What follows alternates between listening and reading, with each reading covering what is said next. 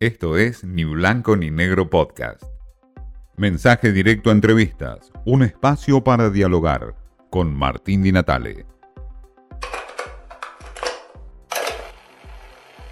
Es José Ignacio de Mendiguren, abogado, ex titular de la UIA, ex eh, ministro de la Producción y ex diputado nacional, y actualmente está como director del Banco eh, de Inversión de Comercio Exterior.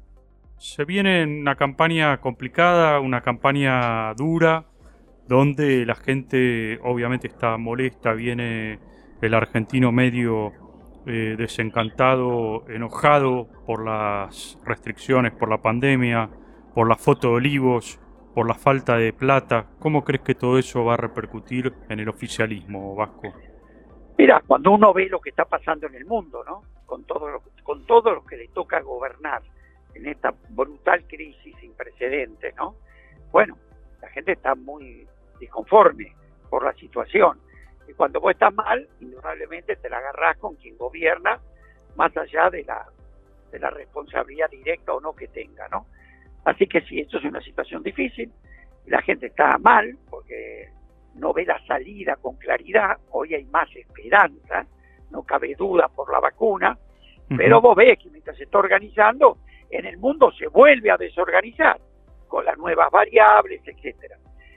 Y también creo que la gente está muy enojada con la política en general, en general, y con toda razón, porque nota que se habla de todas las cosas menos de lo importante, de cómo Argentina vuelve a crecer, de cómo vuelve a generar empleo, sobre qué ejes esto se va a, a llevar adelante, cuáles son las propuestas concretas para salir de esta crisis, pandemia de lado, ¿no? Estas crisis que son sistemáticas en la Argentina cada 7, 8 años. Y ahí hay una sola forma, que es cambiar la matriz productiva, que Argentina genere el doble de lo que hoy está generando, lo que es absolutamente posible. Y de esto, Martín, no se habla. Esto no escuchan ni a la oposición, ni al oficialismo con claridad explicar este tema que para mí es lo que me obsesiona, porque si no hay un crecimiento económico fuerte y sostenido, no vas a resolver el cúmulo de problemas que Argentina tiene desde hace mucho tiempo. Y este debate no está, Martín. Ahora ese debate, ese debate no está tampoco porque da la impresión de que obviamente eh, la, eh, la gente está desencantada con un gobierno eh, que de alguna forma quizás le mintió, o le mintió directamente, cuando uno ve las fotos de Olivos en un momento donde el presidente pedía cuarentena estricta, ¿no? También. Sí, está muy bien. A ver, está, es un hecho concreto, creo que el presidente se disculpó, ya es un tema que para mí mm, ya está, no se ha discutido. Ahora, a mí me sorprende, sinceramente, que la oposición, que tendría una oportunidad enorme para, además de protestar y de exacerbar esos temas, para dar su propuesta, no tenga una sola propuesta económica. Y que lo único que tenga y que hace público es seguir esa agenda, que está muy bien, que hay que condenarla, ya se condenó, pero hoy lo que requiere para mí la gente, para que vos la saques de este mal humor que tiene con toda razón, es que le digas cómo vas a cambiar el problema de fondo.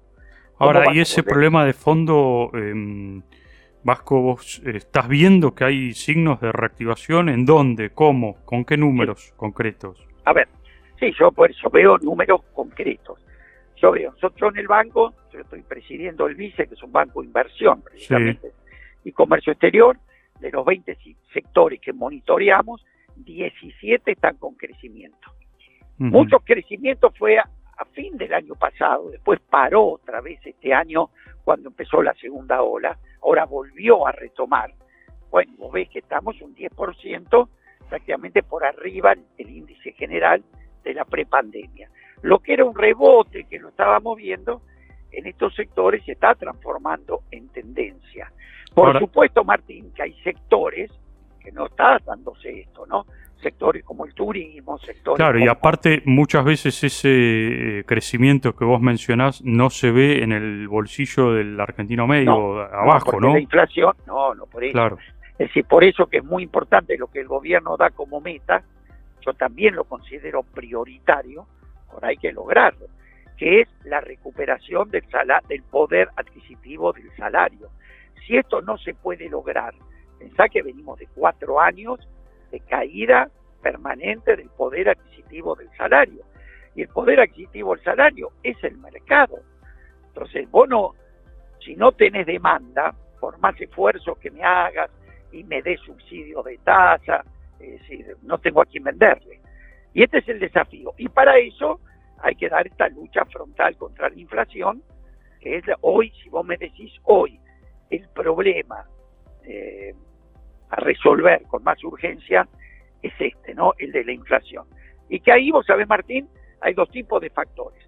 Los factores concretos, macroeconómicos, que tienen que ver con la política fiscal, con la política monetaria, etcétera, y después lo que tiene que ver con las expectativas. Claro. Porque eh, expectativas, si uno quiere hacer los cálculos en base a la inflación pasada, lo que está generando es sobrealimentando la inflación.